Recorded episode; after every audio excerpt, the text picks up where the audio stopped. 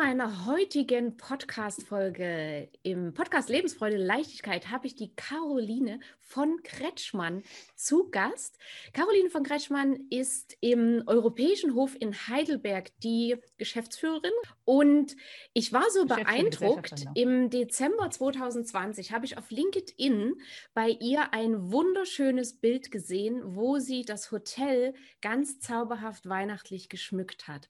Und ich fand das so schön, weil überall waren die Meldungen, das ist zu und das ist zu und wir schmücken gar nicht erst, weil es kommt ja sowieso niemand. Und diese Frau hat das so prunkvoll und schön geschmückt, dass ich gedacht habe, die muss ich in den Podcast holen. Ähm, das ist so eine schöne Einstellung. Und deswegen herzlich willkommen, liebe Frau von Kretschmann. Schön, dass Sie da sind. Äh, vielen Dank, Frau Kreisig. Ich freue mich, dass wir heute uns kurz unterhalten können. Ja, Frau, wie ist es denn dazu gekommen? Also äh, ich muss schon mal gleich am Anfang gestehen, dass ich es leider nicht so schön geschmückt habe. Wir sind ja ein Familienbetrieb in äh, dritter und vierter Generation. Und äh, bei uns, also ich führe das Haus zusammen mit meinen Eltern, die seit 55 Jahren das Haus schon führen und ich bin jetzt seit zehn Jahren äh, mit in der Geschäftsführung. Und äh, bei uns ist einfach klar, dass unsere Mutter das Beste, den besten Geschmack hat. Und deswegen äh, ist sie verantwortlich für die Dekoration. Aber ich bin dafür verantwortlich, das, was wir hier machen, äh, auch entsprechend zu kommunizieren. Und deswegen ist es auch auf LinkedIn gelandet.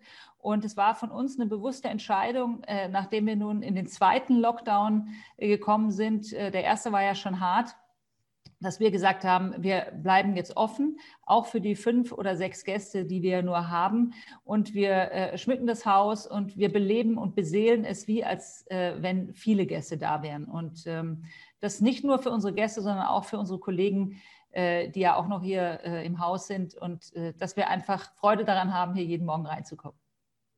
Ist Ihnen das schwer gefallen?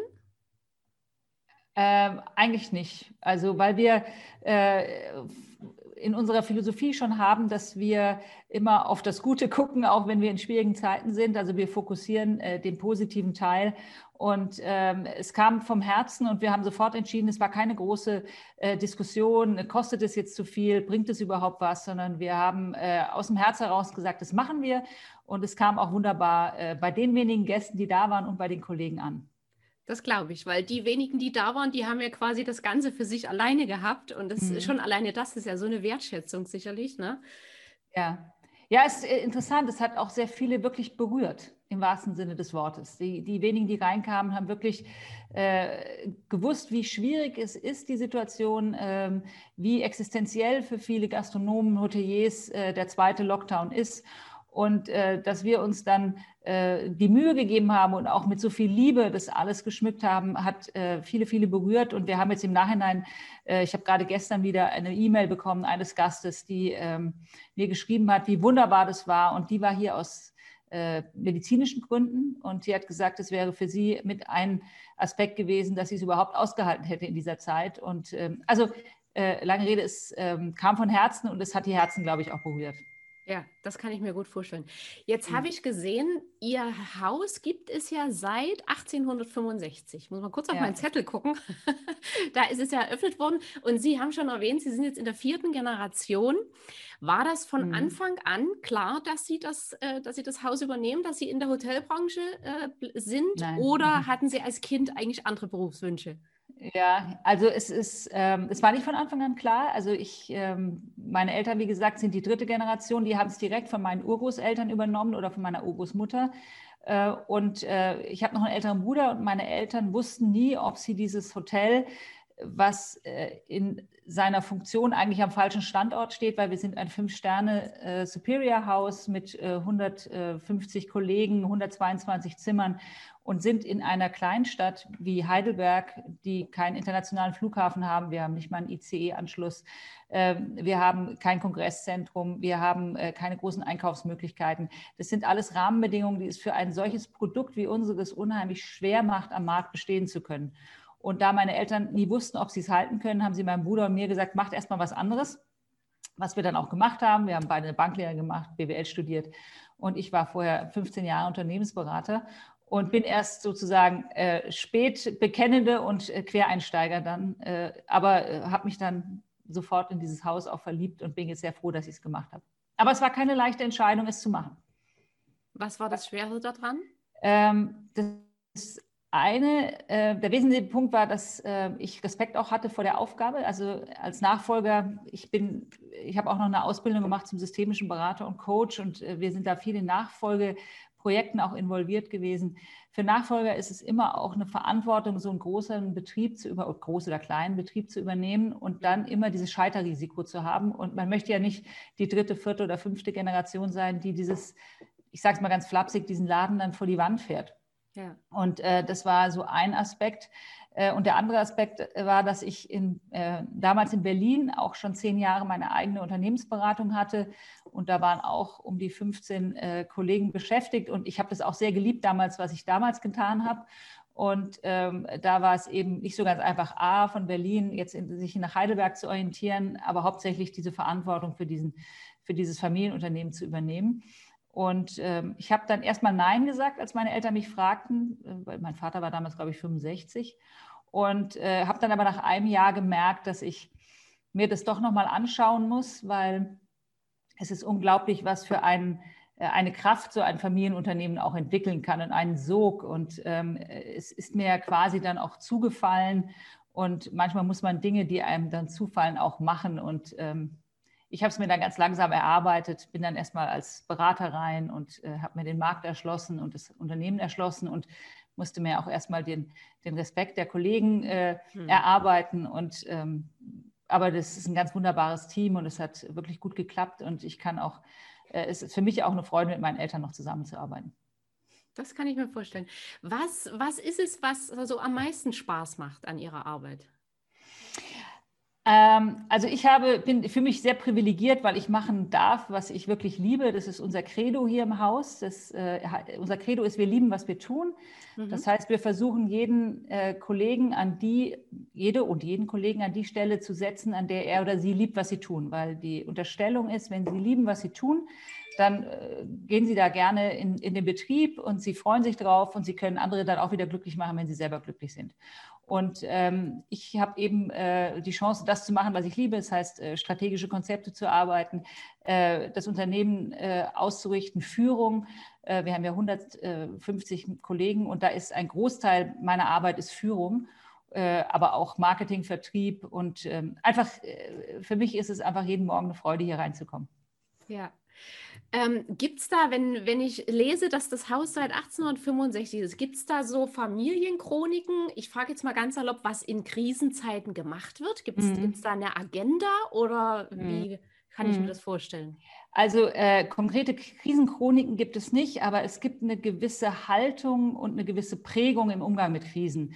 Und mhm. äh, dadurch, dass wir immer hart kämpfen müssen, um am Markt bestehen zu können, haben wir eine gewisse Resilienz äh, entwickelt im Laufe der Zeit. Also äh, meine Urgroßeltern sind schon gut mit Krisen umgegangen. Ich meine, da ist der Zweite Weltkrieg ist eine vergleichbare gewesen, nicht ganz natürlich, aber von der Be äh, Belastung für das Hotel äh, ist es schon massiv auch. Ähm, und dann haben meine Eltern auch viele Krisen erlebt. Erster äh, Golfkrieg, zweiter Golfkrieg, Ölkrisen. Da bricht die Nachfrage dann immer sehr stark weg und damit muss man dann umgehen. Ähm, und äh, da habe ich mir einfach viel auch von meinen Eltern abgeguckt und äh, irgendwie auch ein Gefühl, ähm, nach vorne zu gucken, das Beste daraus zu machen aus so einer Krise und ähm, äh, der Glaube, dass man es irgendwie als Team schon hinbekommt. Und das hat mir geholfen in der mhm. Zeit. Was, mhm. Entschuldigung, Sie wollten... Ja, ich wollte nur sagen, Corona ist für unseren Betrieb wie für viele, viele andere Betriebe die geschlossen wurden, äh, wirklich eine existenzielle Krise, weil wenn Sie über fünfeinhalb Monate Berufsverbot bekommen ähm, und äh, enorme Fixkosten haben, ähm, die Sie decken müssen und relativ wenig Rücklagen, weil Gastronomie und Hotellerie systemimmanent relativ renditeschwach sind, ähm, ist es schwer, da durchzukommen. Und ich meine ganz konkret, ich gucke jeden Morgen bei uns aufs Konto, wir haben immer noch keine Novemberhilfe bekommen. Das heißt, wir haben in der ganzen Zeit letztes Jahr 2020, fünfeinhalb Monate im Lockdown, haben wir vom Bund genau 10.000 Euro Entschädigung bekommen. Und äh, das ist bei uns bei einem Kostenvolumen in normalen Zeiten von 750.000 Euro pro Monat äh, natürlich ein Tropfen auf einen heißen Stein. Ja. Und ähm, äh, das äh, jetzt äh, ist es irgendwann auch mal erreicht der Punkt, dass man sagt, ähm, wir können eigentlich nicht mehr den Aussagen der Politiker vertrauen. Ich sage immer, die, wie Ingeborg Bachmann, die Wahrheit ist den Menschen zumutbar. Was die Politiker sagen, äh, und sei es weniger, ist auch okay, aber das, was sie sagen, müssten sie irgendwann einhalten oder zumindest dafür sorgen, dass es eingehalten wird. Und da sind viele, viele Betriebe im Moment gerade unglaublich frustriert und auch viele schon auch vom Markt verschwunden. Also es gibt natürlich enorme Insolvenzen in unserem Bereich. Ja. Und äh, das ist hart zu sehen, weil sind, viele sind auch Familienbetriebe. Ja.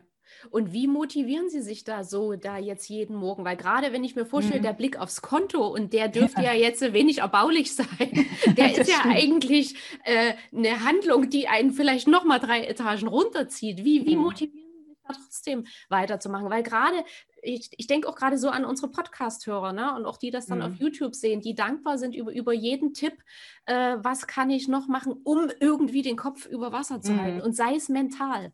Ja, also ähm, eine Sache ist tatsächlich, dass ich immer wieder versuche, auch ähm, das Positive in der schwierigen Situation zu sehen. Also konkret bei uns, äh, wir haben neue Prozesse eingeführt äh, in der Corona-Zeit. Wir haben neue Produkte entwickelt wie Takeaway-Service. Wir haben einen unglaublichen Teamzusammenhalt, äh, der sich nochmal verstärkt hat.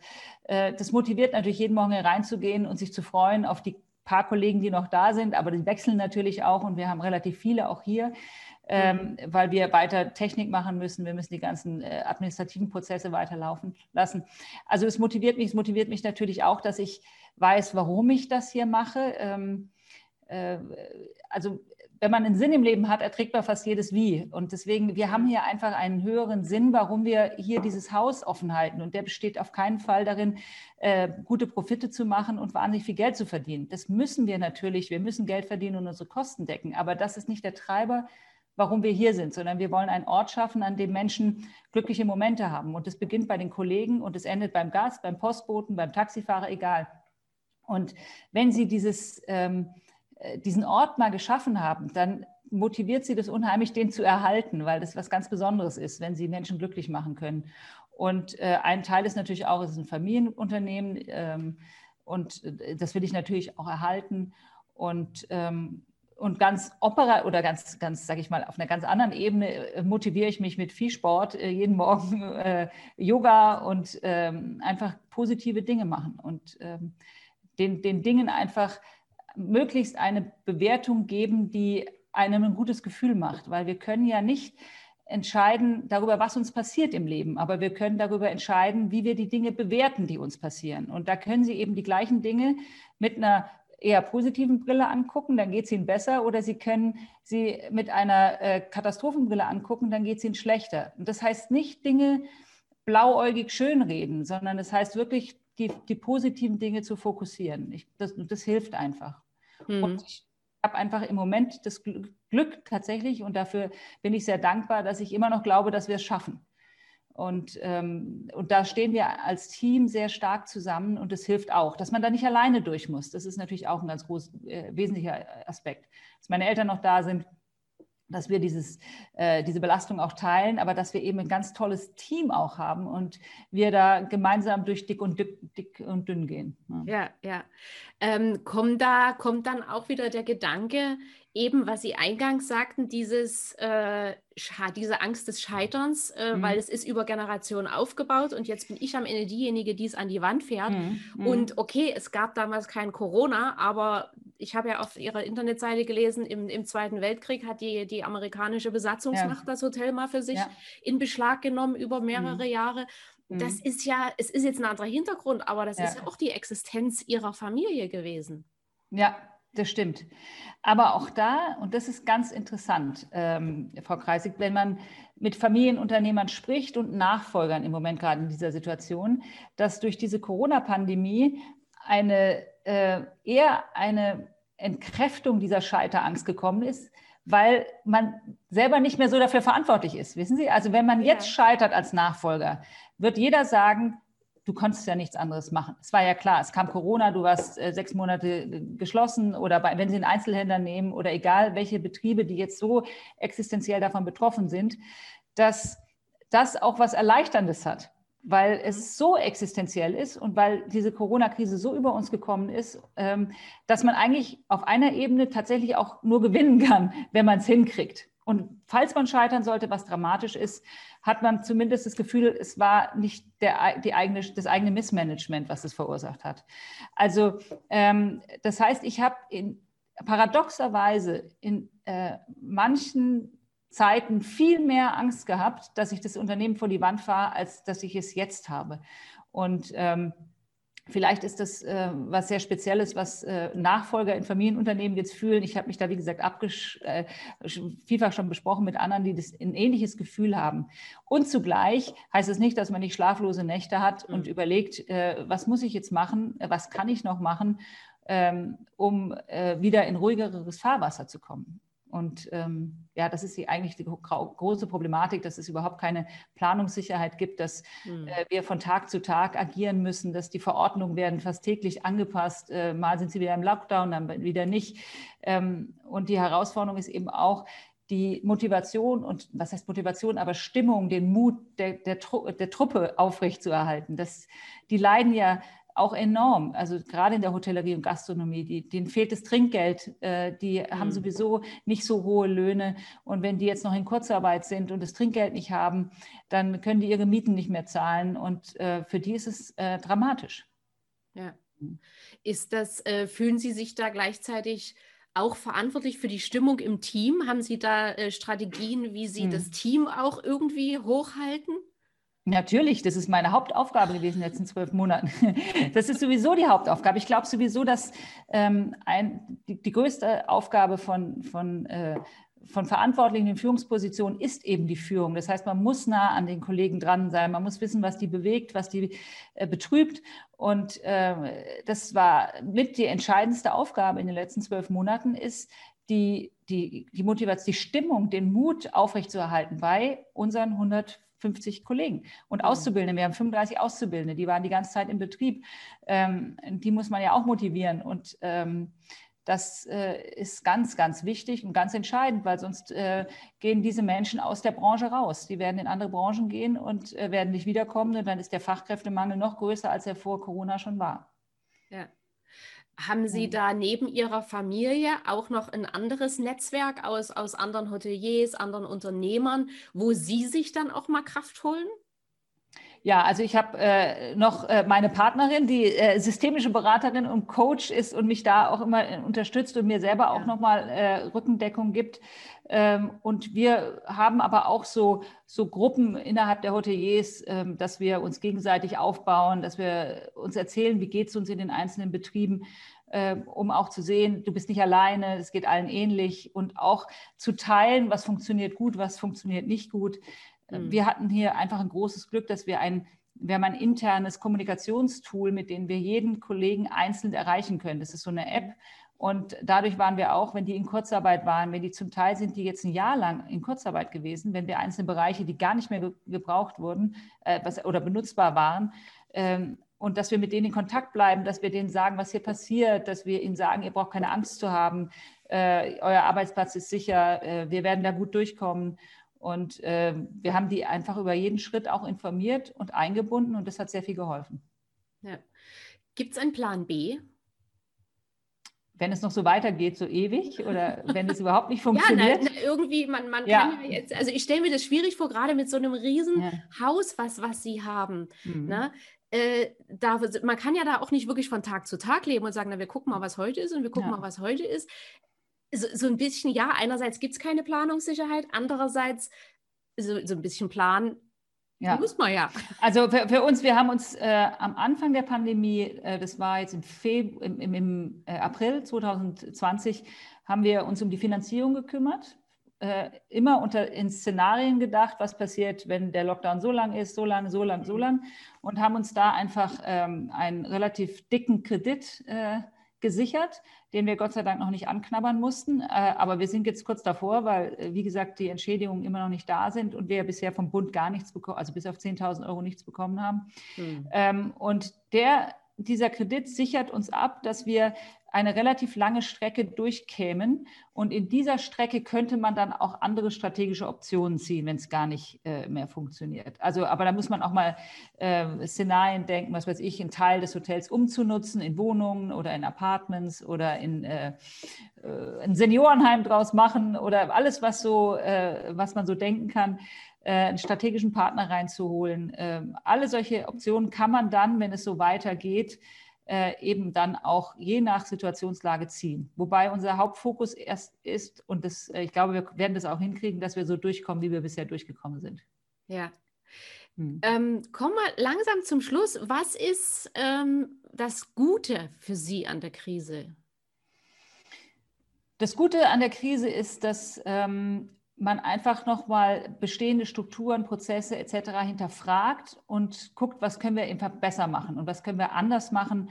Und es war wie unter so ein Brandbeschleuniger ist es schon. Also Dinge, die vorher unmöglich erschienen, sind hm. jetzt möglich.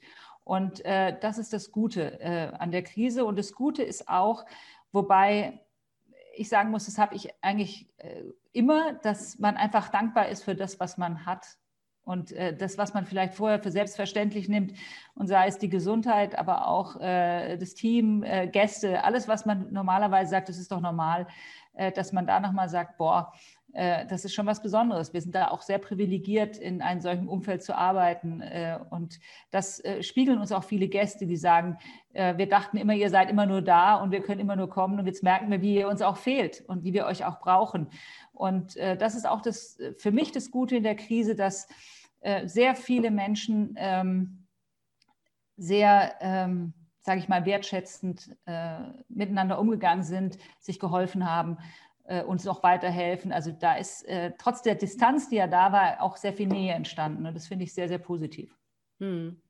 Auf jeden Fall. Vielen, vielen Dank, liebe Frau von Kretschmann, für dieses knackige, kurze Interview. Aber ja, ich hoffe, ich habe nicht zu schnell geredet. Das ist immer ein, äh, nein, ein nein, meiner Schwächen relativ schnell. Ja. Ich wünsche Ihnen alles, alles Gute. Trotz Corona maximale Erfolge, dass schnell diese Hilfen fließen, dass das schnell vorbei ist und dass Sie und Ihr Team alle gesund bleiben. Vielen Dank und kommen Sie gerne mal vorbei nach Heidelberg und in den Europäischen Hof. Sehr, sehr gerne. Alles Gute Ihnen auch und bleiben Sie gesund.